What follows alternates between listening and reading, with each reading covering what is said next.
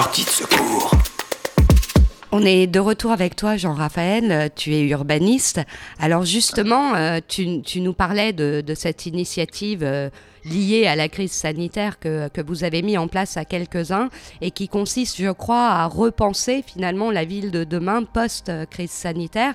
Est-ce que tu peux nous en dire deux mots? Alors c'est effectivement une initiative à laquelle je contribue. Les deux personnes qui ont signé une tribune à l'origine, au tout début de la crise du Covid et du confinement, Sophie Rousseau qui est euh, directrice générale de, de Quartus, euh, un opérateur immobilier national, et puis euh, Michael Silly, qui est président du Club Ville qui est un, un, club de réflexion sur euh, justement la question de la ville au sens large et qui fait réagir les, les responsables publics et privés dans des tables rondes et dans des visites de terrain. Donc ces deux personnes on, se sont dit, en fait, on voit bien qu'il y a quelque chose qui est en train de se passer là avec ce confinement et que on, ne peut pas a priori se dire vu l'état des villes aujourd'hui, vu la façon dont les populations euh, euh, ont fui euh, la région parisienne pour vivre mieux le confinement ailleurs, ça nous a quand même tout de suite interpellés. Ça les a tous hein. interpellés. C'est éloquent.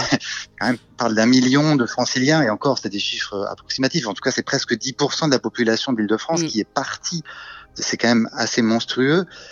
donc forcément, ça interpelle sur, en fait, qu'est-ce qui se passe? Et, du coup, ça interpelle sur est-ce que vraiment la fabrique de la ville peut continuer à se faire de la même façon qu'on l'a fait jusqu'à présent euh, Et est-ce que euh, il n'est pas temps de se dire post-Covid non, on peut pas revenir sur du euh, business as usual. Il faut changer les choses. Il faut, en tout cas, essayer d'amener une autre forme de responsabilité de nos métiers dans cette question de la, de, la, fabrique des bâtiments et des quartiers de demain. J'ai compris que vous aviez euh, six groupes de travail euh, sur différents thèmes. Qu'est-ce que vous allez faire de toutes ces propositions et comment le projet va s'inscrire dans le temps? Dans un premier temps, il est, il est, prévu, vu le confinement, de faire plutôt des webinaires. Ah oui, d'accord. euh, Donc, on, on, alors effectivement, les six thématiques sont, sont, sont très différentes. Nous, nous la, la, mienne en particulier, et, et on se veut très pragmatique, mais très pragmatique, très opérationnel pour essayer de justement ne pas être que dans une réflexion philosophique ou, politique.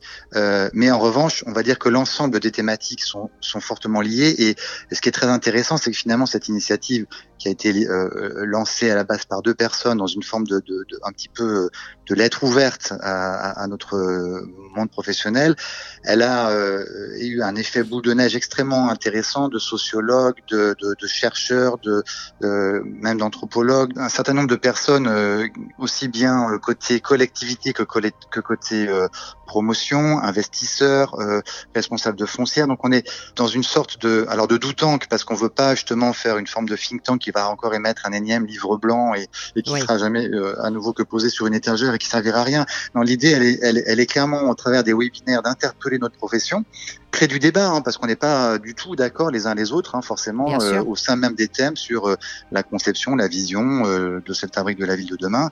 et donc l'objectif, c'est premier temps webinaire, et, et puis on, on, espère bien transposer ça dans le temps sous forme de conférences physiques, de tables rondes, et puis d'interpellation de nos responsables politiques et, et économiques et on aimerait notamment, on verra comment se évoluent les élections municipales et, donc ce, fameux deuxième tour des élections municipales, mais nous, les élus locaux, ce sont nos, premiers euh, euh, interlocuteurs. On voudrait euh, participer finalement un petit peu plus que ce qu'on l'avait fait précédemment dans la réflexion de leur programme, programme politique, hein, j'entends, sur la création, la conception de, la ville, de leur ville, et, et comment on peut essayer de trouver des consensus parce que c'est jamais blanc ou noir. Euh, on est dans des dans des métiers qui sont éminemment transverses.